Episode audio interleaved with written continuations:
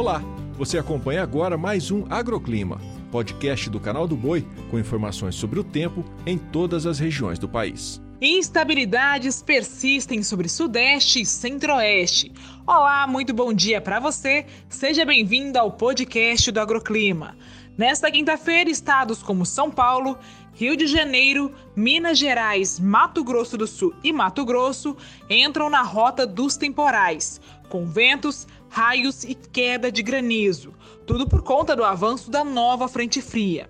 Falando de volumes em si, a chuva não será muito expressiva, principalmente se comparado ao que aconteceu na região sulista. E já que falamos de sul, a chuvarada expressiva começa a dar uma trégua, possibilitando novo período de recuperação das cidades mais afetadas pelas inundações.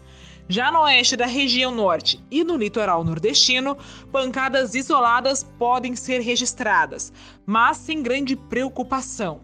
Nas demais áreas, tempo seco e ensolarado. Quanto às temperaturas, o dia começa com mínima de 17 graus em Capivari, 19 em Poconé e 20 em Altamira, mantendo a sensação de tempo bem abafado. Bem diferente do friozinho que volta a ganhar intensidade no Rio Grande do Sul após a passagem da frente fria. Mínima prevista de apenas 5 graus em Dom Pedrito, mas ainda insuficiente para a ocorrência de geadas. O fenômeno só deve acontecer na próxima madrugada desta quinta-feira para sexta, onde geadas podem ser registradas nos pontos mais altos da Serra Gaúcha e até o Planalto do Paraná, com mínimas abaixo dos 4 graus.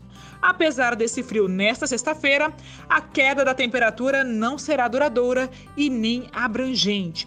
Quanto às máximas, a tarde deve fazer 14 graus em Cruz Alta, 33 em Três Pontas e até 39 graus em Alta Floresta. O agroclima pode ser acompanhado também na programação do Canal do Boi e em nosso portal, o sba1.com. Até a próxima!